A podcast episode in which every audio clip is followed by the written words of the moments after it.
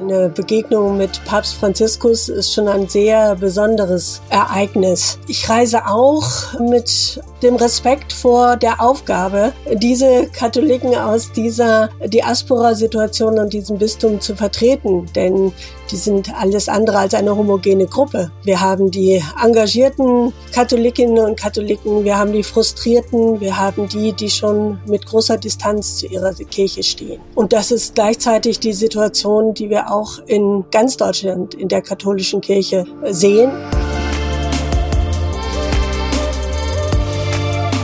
Mit Herz und Haltung. Dein Akademie-Podcast. Sachsen zu Gast im Vatikan. Was Sachsens Ministerpräsident, Bischof Timmer Evers und die Vorsitzende des Katholikenrates mit Papst Franziskus zu bereden haben. Hier ist der Podcast aus der Katholischen Akademie im Bistum Dresden-Meißen. Ich bin Daniel Heinze. Schön, dass ihr bei uns gelandet seid. Herzlich willkommen. Besuch aus Sachsen für Papst Franziskus. Der Ministerpräsident des Freistaates, Michael Kretschmer, ist dieser Tage zu Gesprächen im Vatikan und in Rom. Und ihn begleiten unter anderem Heinrich Timmer-Evers, der Bischof von Dresden-Meißen, und Martina Breyer, die Vorsitzende des Katholikenrates des Bistums Dresden-Meißen. Anlass der Gespräche sind Privataudienzen bei Franziskus. Außerdem stehen Gespräche mit Dikasterienvertretern und internationalen Initiativen auf dem Plan. Und das zu gesellschaftlichen und kirchlichen Fragen. Sachsen zu Gast im Vatikan. Was wird wichtig auf dieser Reise? Darüber spreche ich heute mit Bischof Heinrich Timmer-Evers und Martina Breyer, nur wenige Stunden vor ihrer Abreise nach Rom. Beide sitzen also quasi auf gepackten Koffern. Herzlich willkommen Ihnen beiden bei Mit Herz und Haltung.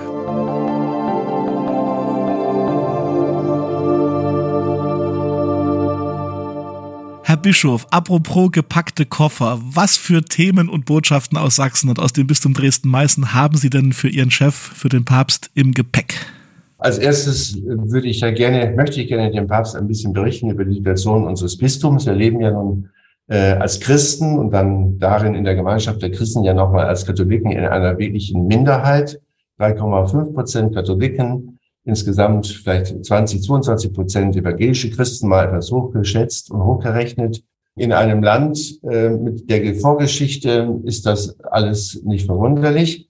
Äh, und dennoch ähm, ist das, glaube ich, für, auch für vatikanische Perspektiven, für den Papst äh, schon auch ja äh, sehr zumindestens ein Punkt, den man, auf den man hinweisen muss, damit auch ähm, die Vatikanisti, sage ich immer gerne, ähm, unsere Situation verstehen und vor allen Dingen auch nochmal mehr erfassen, was es eigentlich bedeutet für die Christen in einer so großen Fläche, in einer so weitläufigen Diaspora zu leben das merke ich gerade in diesen Tagen, wo wir in den verschiedenen Dekanaten unterwegs sind. Also die, die große Fläche und die Entfernungen ist doch ein großes Hindernis, äh, dass wir uns eben als Christen zusammenkommen können. Und was das für die Christen auch heißt, so in der Zerstreuung zu leben. Ich denke, das ist ganz wichtig, dass wir das dem, dem Papst ähm, auch ne, mal, mal schildern und auch die Treue und die, die, ja, die Zuverlässigkeit vieler unserer Gläubigen in diesen Situationen ihr Christsein zu leben, zu bezeugen. Ich denke, das ist was Schönes und Kostbares, was wir berichten können.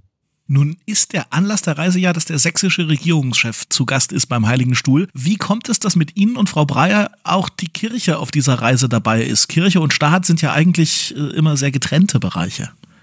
Also ursprünglich hat der Ministerpräsident uns eingeladen. Vor einem Jahr beim Bistumsjubiläum hatten wir einen gemeinsamen Gottesdienst, einen Taufgedächtnisgottesdienst, evangelische katholische Christen im Meißner Dom. Und anlässlich dieses Jubiläums hat der Ministerpräsident ein Grußwort gesprochen und da hatte er dann zu unserer Überraschung die Idee vorgetragen, er möchte gerne uns einladen zu einem Besuch oder mit ihm zusammen zum Papst zu gehen. Also die Initiative kam von, von ihm. Und, äh, und da wir gedacht haben, es gibt eine Delegation, wollte ich nicht nur alleine erfahren, sondern dann habe ich eben vorgeschlagen, Frau Breyer mitzunehmen als die Vertreterin der Katholiken, des Katholikenrates oder die Sprecherin des Katholikenrates, die Vorsitzende dieses Gremiums. Und ich denke, das ist eine, eine, ja, jetzt bin ich nur alleine, sondern es ist jemand an meiner Seite, der da auch für die Katholiken, für die Gläubigen steht und sprechen kann. Frau Breyer, der Bischof hat es gerade gesagt, Sie vertreten als Vorsitzende des Katholikenrates quasi das Kirchenvolk in Sachsen und Ostthüringen, also im Bistum Dresden-Meißen, die sogenannten Laien. Sie reisen zum Papst als Frau aus einem winzig kleinen Bistum, aus einem Land, in dem die Kirche gerade in einer massiven Krise steckt. Mit welcher Einstellung fahren Sie nach Rom?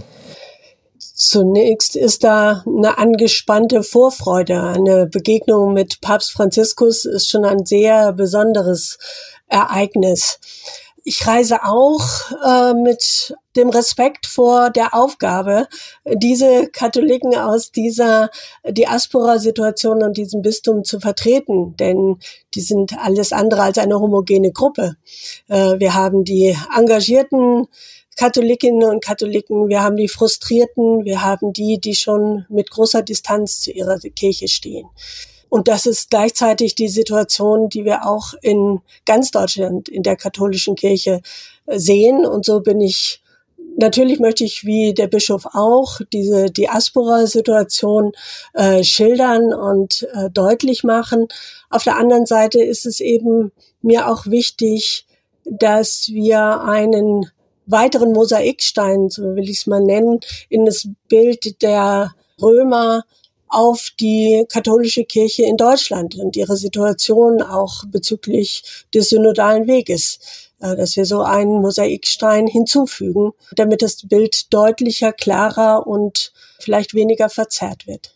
Herr Bischof, Sie sind bei der Privataudienz des Ministerpräsidenten beim Papst nicht mit dabei, weil Sie wenige Tage später separat mit Franziskus sprechen werden. Diese Trennung hat protokollarische Gründe und passiert ganz bewusst. Aber ich gehe mal davon aus, dass Sie sich im Vorfeld mit dem Ministerpräsidenten ausgetauscht haben. Was erhofft sich denn Michael Kretschmer von diesem Trip zum Papst?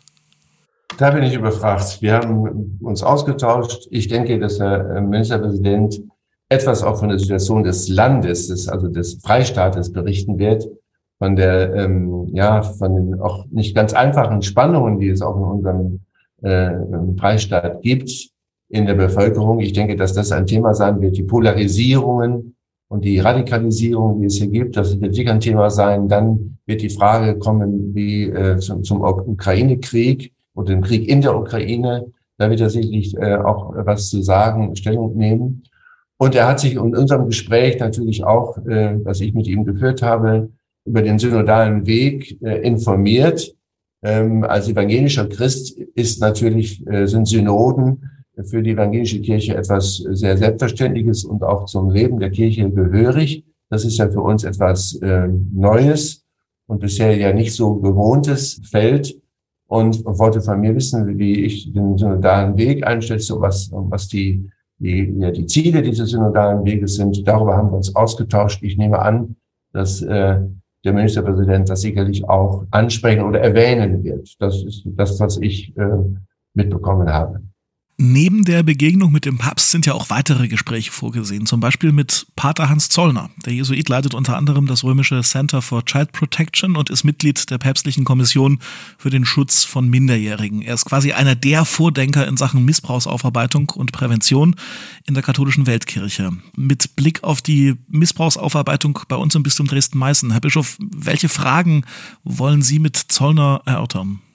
Also zunächst kann ich es nur bestätigen oder sagen, ja, das stellt sich auch so ein. Pater Zorner ist äh, auf diesem Feld sicherlich jemand, der allen vorangegangen ist und vorangeht und der mit einem sehr wachen Geist und einem kritischen Blick natürlich auch dieses ganze Feld auch innerhalb der katholischen Kirche ähm, sieht. Aus der Perspektive, aus der römischen Perspektive, er ist ja an der, an der päpstlichen Universität der Gregorianer und arbeitet dort in diesem, in diesem Institut, hatte auch natürlich die, die weltkirchliche äh, Perspektive im Blick, wie das ganze Thema in, auch in der Weltkirche vorangebracht wird. Und, und ich glaube, er ist jemand, der ähm, ganz viel Erfahrung hat und äh, uns, also die Bischöfe, aber auch uns als Kirche insgesamt in Deutschland sehr sensibel machen kann, nochmal sensibler machen kann für diese, für diese enormen Fragenkomplexe und ähm, ja, ich denke, dass wir durch, ja, wenn wir ihnen zuhören, nochmal mehr verstehen können, was Prävention, wie wichtig Prävention ist und dass wir das uns darin auch noch qualifizierter weiterentwickeln. Das erwarte ich mir ein bisschen sensibler werden für Entwicklungen. Also so darauf hoffe ich mir ein paar Erfahrungen oder Anstöße aufgrund seiner weltweiten Erfahrungen, die er im Grunde gesammelt hat. Das ist so, was ich auch in der Begegnung mit ihm, er war ja auch einmal hier in der Akademie zu einer Veranstaltung in Erinnerung habe. Er hat uns wirklich was zu sagen und kann uns wirklich nochmal weiterbringen. Das ist so ein bisschen die Erwartung, die ich habe. Frau Breyer, diese Themen Missbrauchsaufarbeitung und Prävention sind ja auch wichtige Felder für die Katholikinnen und Katholiken äh, im Bistum Dresden-Meißen und auch für ihre Arbeit im Katholikenrat. Was sollte bei diesem Austausch mit Pater Zollner Ihrer Meinung nach unbedingt diskutiert werden, auch mit Blick auf unsere Region?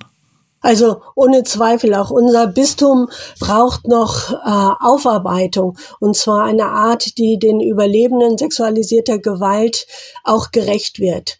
Ähm, Verantwortlichkeiten und Namen müssen noch genannt werden. Das Münsteraner Gutachten hat gerade eine neue Qualität hervorgebracht.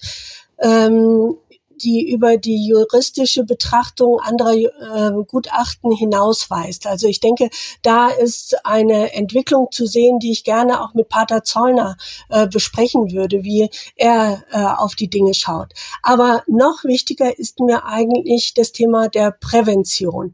Wie gelingt es uns, dass sowohl Hauptamtliche als auch Ehrenamtliche in den Gruppen, in den Gemeinden im Bistum allgemein eine Haltung dazu entwickeln, dass sie Prävention und all die Maßnahmen, die dazugehören, als selbstverständlich betrachten und leben. Ja, dass es nicht ähm, gedeutet wird als eine zusätzliche bürokratische Maßnahme oder als Generalverdacht gegenüber allen, die sich in der Kinder- und Jugendarbeit engagieren wollen. Diese Haltungs Änderung oder diese Haltung zu entwickeln, das scheint mir ein ganz wichtiges Zukunftsthema zu sein, denn das Thema sexualisierter Gewalt ist kein Thema der Vergangenheit. Das ist wichtig. Wir wollen unsere Kinder bestmöglich schützen und die Kirche als einen sicheren Raum so sicher, sicher wie möglich gestalten. Am Montag dieser Woche wurde das Missbrauchsgutachten des Bistums Münster der Öffentlichkeit vorgestellt, also des Bistums, in dem Sie, Herr Bischof, tätig waren, bevor Sie nach Dresden gekommen sind. Sie werden sich zum Gutachten selbst nicht vor Bischof Genn in Münster äußern. Das wird er voraussichtlich am Freitag tun und das haben wir so im Vorgespräch auch verabredet. Erlauben Sie mir dennoch eine Frage, weil da was drinsteckt, was auch für die Romreise oder Ihre Begegnungen mit Franziskus oder Zollner relevant sein könnte. Sie werden an einer Stelle dieses Gutachtens mit dem Begriff hilflos zitiert im Blick auf eine dort analysierte Situation im Bistum Münster. Wie hilflos wären Sie heute, wenn man Ihnen gegenüber Andeutungen äußert, dass Vorwürfe gegen einen Mitbruder im Raum stehen? Ja, die Hilflosigkeit von damals, die, ja, das, die war gegeben und der, ähm, das war, glaube ich, 2005, 2006, wenn ich mich richtig erinnere, äh, da gab es auch noch kein wirklich geordnetes Verfahren. Und äh, das war die, ist das eine. Und das zweite natürlich, die starke Dominanz von Bischof Reinhard Lettmann äh, hat auch etwas mit uns gemacht. Er gab schon den Ton an und die, die, die Linie an. Das war damals. Heute haben wir dafür ein klares Vorgehen. Wenn ich also äh, mit so einem Vorwurf oder mit einer Information zumindest mal ähm, äh, also versehen würde oder erhalten würde, dann äh, wäre vollkommen klar, wir haben ein geordnetes System. Man muss dann nachfragen, konfrontieren. Ich würde immer oder ich werde dann immer eine, den Beraterstab hinzuführen, den Interventionsbeauftragten. Es muss also konfrontiert, protokolliert werden und dann in einem gemeinsamen Abstimmungsverfahren mit dem Beraterstab die nächsten Schritte überlegt werden. Also das ist, glaube ich, heute ähm, ja gang und gäbe, zumindest auch in unserem Bistum, wenn wir mit einem, mit einem äh, Fall oder mit einer Anschuldigung, mit einer äh, Anmutung oder Vermutung, wie auch immer, äh, konfrontiert werden, dann wird dem nachgegangen. Und das eben nicht nur ähm, durch meine Person, sondern eben auch mit den Personen, die dafür einen Auftrag haben, in der Intervention und dann auch im Beraterstab das Ganze aufzugreifen da ist, von daher ist die Hilflosigkeit von damals bei uns zumindest ähm, doch in eine Bahn geregelt, also ge gebracht worden, dass man agieren kann und intervenieren kann. Die Münsteraner Studie thematisiert als ein typisch katholisches Problem im Umgang mit Fällen sexuellen Missbrauchs ein ungeklärtes Rollenverständnis der Bischöfe zwischen Dienstaufsicht einerseits und väterlicher Begleitung gegenüber den Priestern andererseits. Sie selbst wurden in einem Feature des Deutschlandfunks im vergangenen Jahr auch in diese Richtung zitiert. Wie ist da Ihr Rollenverständnis heute? Ja, natürlich muss der Bischof, wenn er heute in einer solche äh, so einer Information bekommt, ganz klipp und klar das Regelwerk, was wir uns ja selber gesetzt haben, anwenden. Und da, ähm, da kann man nicht äh, ins Schweigen bleiben, im Schweigen bleiben oder in der Hilflosigkeit oder Untätigkeit bleiben. Da muss äh, der Bischof äh, klipp und klar die Dinge voranbringen und verfolgen. Und wenn da an, wenn das wirklich sich die Vorwürfe verhärten und wenn das äh, dann auch äh, einfach festgestellt wird, es ist so, und dann äh, muss der Bischof auch dafür stehen, dass der, dass die entsprechenden Schritte, Meldung zur Staatsanwaltschaft und auch möglicherweise kirchliche Disziplinarmaßnahmen bis hin zur äh, Suspendierung und bis hin zum, ähm, zu einer Laisierung, das muss er auf den Weg bringen. Das ist, glaube ich, heute äh, selbstverständlich. Klarheit und auch, äh, da muss auch eine, ein, ein Urteil her und müssen Schritte auf den Weg gebracht werden. So, das Dilemma bleibt aber trotzdem, er ist auch als Täter und jemand, der möglicherweise auch dann verurteilt worden ist, immer auch noch ein Mensch und immer auch noch ein Mitbruder, den ich auch in dieser Situation so auch annehmen und auch ja behandeln muss. Das meine ich damit, wenn er, der Bischof ist in dieser, immer in dieser Spannung, Dienstvorgesetzter zu sein, der Bischof auch als väterliche Gestalt und er ist zugleich auch jemand, der an, an Menschen äh, auch das Menschenrecht zugestehen muss. Das heißt, ihn auch menschenwürdig behandeln muss, in dem konkreten Umgehen mit ihm. Das äh, kann ich nicht auflösen, wie ich das auch gegenüber jedem anderen Menschen nicht auflösen kann. Kommen wir zurück zur Rom-Reise. Ganz spannend. Frau Breyer dürfte ja auch das Treffen mit der Gemeinschaft San Egidio werden. Das ist eine geistliche Gemeinschaft, gegründet von katholischen Laien, mit einem ganz großen Schwerpunkt auf sozialem Engagement, bis hin zur Seenotrettung Geflüchteter im Mittelmeer. Frau Breyer, was könnten Katholikinnen und Katholiken hier aus Sachsen von solchen Organisationen wie San Egidio abgucken und lernen? Und andererseits, welche Gedanken wollen Sie vielleicht Ihren italienischen Glaubensgeschwistern mitgeben bei diesem Treffen? Also ich denke, die äh, Gemeinschaft San Egidio ist einfach durch ihr Engagement im sozialen Bereich und auch in der Friedensarbeit äh, so voller Impulse für uns, weil sie aus ihrem Glauben heraus, aus ihrer Gemeinschaft, in der sie sich gegenseitig stärken und vernetzen, heraus so viel Initiative ergreifen. Das ist das, was wir uns manchmal wünschten. Wir könnten es auch. Unsere Diaspora-Situation lässt vielleicht nicht die ganze Kraft zu, aber ich erhoffe mir Impulse und vor allen Dingen Ermutigung Ermutigung durch diesen Besuch.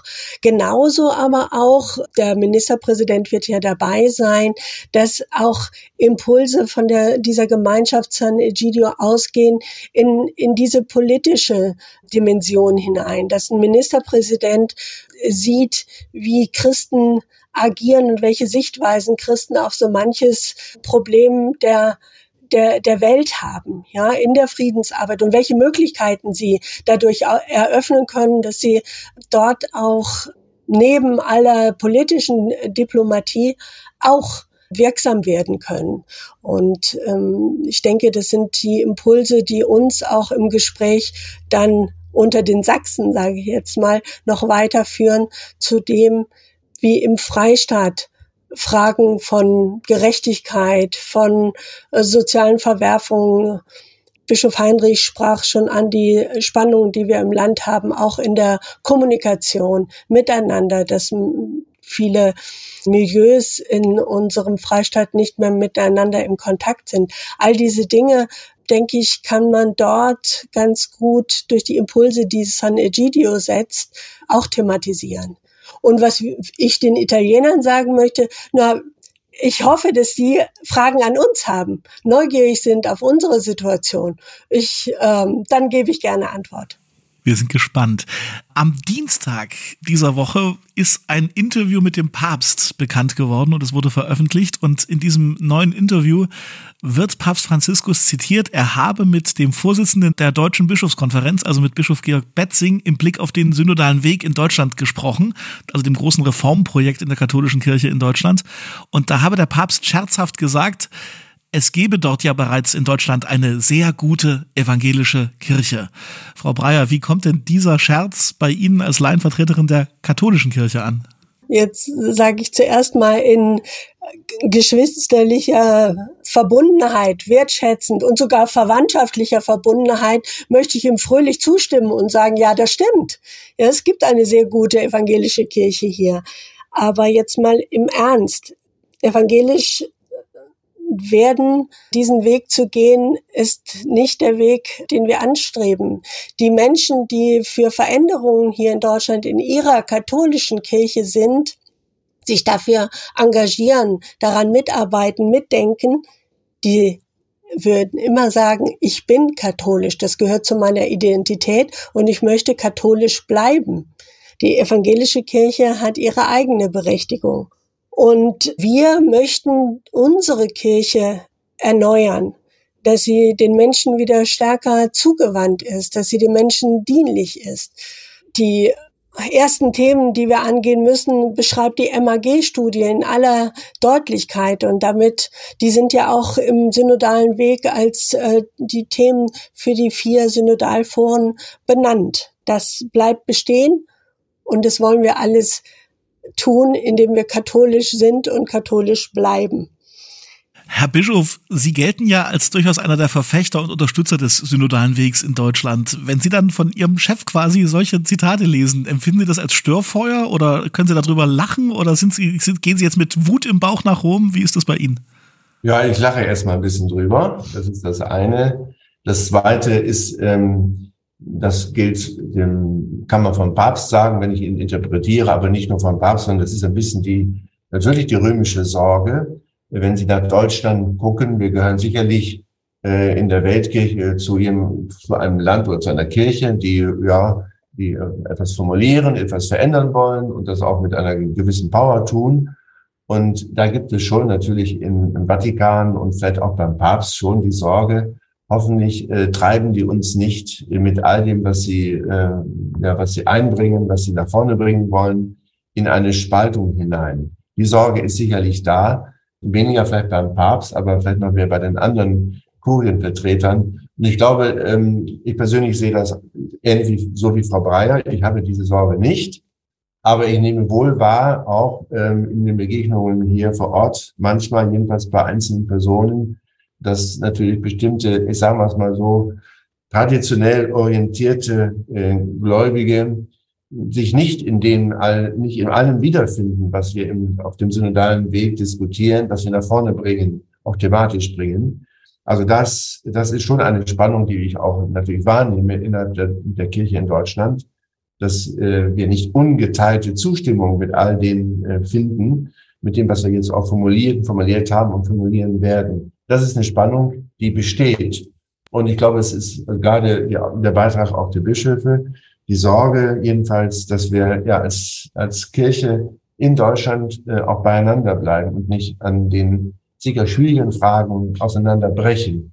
Das ist auch sicherlich die Intention, die der Papst hat. Aber für mich ist vollkommen klar, dieser Weg geht nicht ohne die Beteiligung möglichst vieler Gläubiger aus unseren Bistümern Sonst gibt es ein Alleingang und das, das, das geht nicht mehr. Herr Bischof, die für heute letzte Frage von mir geht an Sie. Sie haben im Vorgespräch gesagt, dass der größte Posten in Ihrem Reisegepäck die lange Liste der Sachen ist, die Sie äh, im Auftrag der Menschen aus dem Bistum Dresden-Meißen dem Papst äh, zutragen wollen oder sollen. Wenn Sie denn dann in wenigen Tagen bei Ihrer Privataudienz beim Papst sind, lassen Sie uns mal Mäuschen spielen. Was bereden Sie da mit Ihrem Chef, was Sie nicht auch im Herbst in der nächsten regulär geplanten Ad Limina-Runde äh, mit den anderen deutschen Bischöfen beim Papst bereden könnten? Worum wird's gehen? Also erstmal will ich dem Papst auch nochmal ein ganz herzliches Danke sagen. Also für, das liegt jetzt schon etwas weiter zurück, aber das nachsynodale Schreiben nach der äh, Weltsynode zum Thema Familie, Amoris Laetitia, äh, das habe ich hier eben auch schon vor einigen Jahren ähm, sehr aufgenommen, aufgegriffen und wir sind damit ja auch unsere Dekanate gezogen und haben dafür einen Studientag gemacht. Und ich selber, je mehr man sich mit diesem synodalen Schreiben befasst, merke ich, dass, das ein, ein, dass da Themen enthalten sind, die unsere Pastoral verändern. Und ganz, äh, so mal so zusammengefasst, den, den Dreiersatz, den er ja immer wieder bringt in anderen Varianten. Aber also wir müssen die Menschen begleiten. Wir müssen den Menschen Hilfen geben zur Unterscheidung der Geister. Oft hat, so sagte Papst ja auch, haben wir das äh, Gewissen der Gläubigen ersetzt durch das, was wir ihnen vorgegeben haben. Dass wir müssen den Menschen helfen, dass sie zu einer äh, guten Gewissensentscheidung kommen können, unterscheiden können, so nennt er das ja. Und der dritte Satz, den ich ebenso wichtig finde, wir müssen integrieren. Und oft haben wir eben auch in der Vergangenheit, weil Menschen anders dachten, anders handelten, anders lebten, sie äh, ausgegrenzt. Und diese drei Punkte sind, glaube ich, für unsere Pastoral auch in der Zukunft von entscheidender Bedeutung. Und da möchte ich Ihnen gerne auch ein bisschen berichten und erzählen, was wir gemacht haben. Und dann, das große Anliegen des Papstes ist ja auch mit Laudato Si, dass wir dieses Thema auch in unserem Bistum voranbringen. Wir haben ja in Kürze diesen großen Bistumsumwelttag. Und davon möchte ich ihm auch erzählen, dass wir es aufgegriffen haben. Und im Vorfeld jetzt für der Synode ähm, des kommenden Jahres, wo es um die Synodalität geht, noch ein bisschen schildern von dem, wie wir im Bistum schon synodal unterwegs sind. Alles ist noch entwicklungsfähig, aber ich denke, wenn ich zurückschaue auf die letzten Jahre, da ist auch viel auf, auf den Weg gebracht worden, auch von den Gremienstrukturen her. Da, glaube ich, ist auch ein, ein, ein Entwicklungsprozess nach vorne hin. Und dann gibt es noch ein paar Themen, die ich dann anbringe, je nachdem die Situation es noch zulässt. Aber damit gehe ich jetzt nicht in die Öffentlichkeit. Weil in dem Wort Privataudienz ja durchaus auch das Wort privat steckt. Okay, das lassen wir einfach mal so stehen. Aber wir hoffen natürlich trotzdem, dass wir bei nächster Gelegenheit dann auch hören werden oder im Gespräch erfahren werden, was denn so die Sachen waren, die der Papst Ihnen und den Sachsen so auf den Weg mitgegeben hat. Das sehen wir mal, ja. Frau Breyer, Herr Bischof, gute Reise Ihnen, spannende Begegnungen im Vatikan und in Rom und vielen Dank fürs Gespräch. Bitteschön. Danke.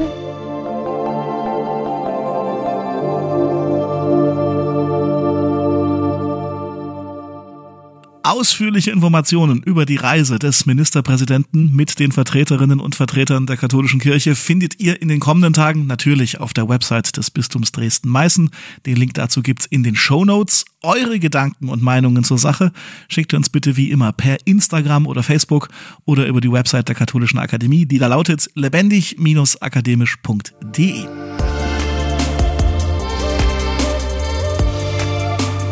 an dieser Folge mitgearbeitet haben.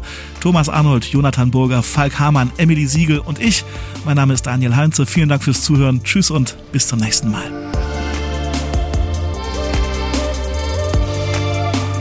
Mit Herz und Haltung. Dein Akademie-Podcast.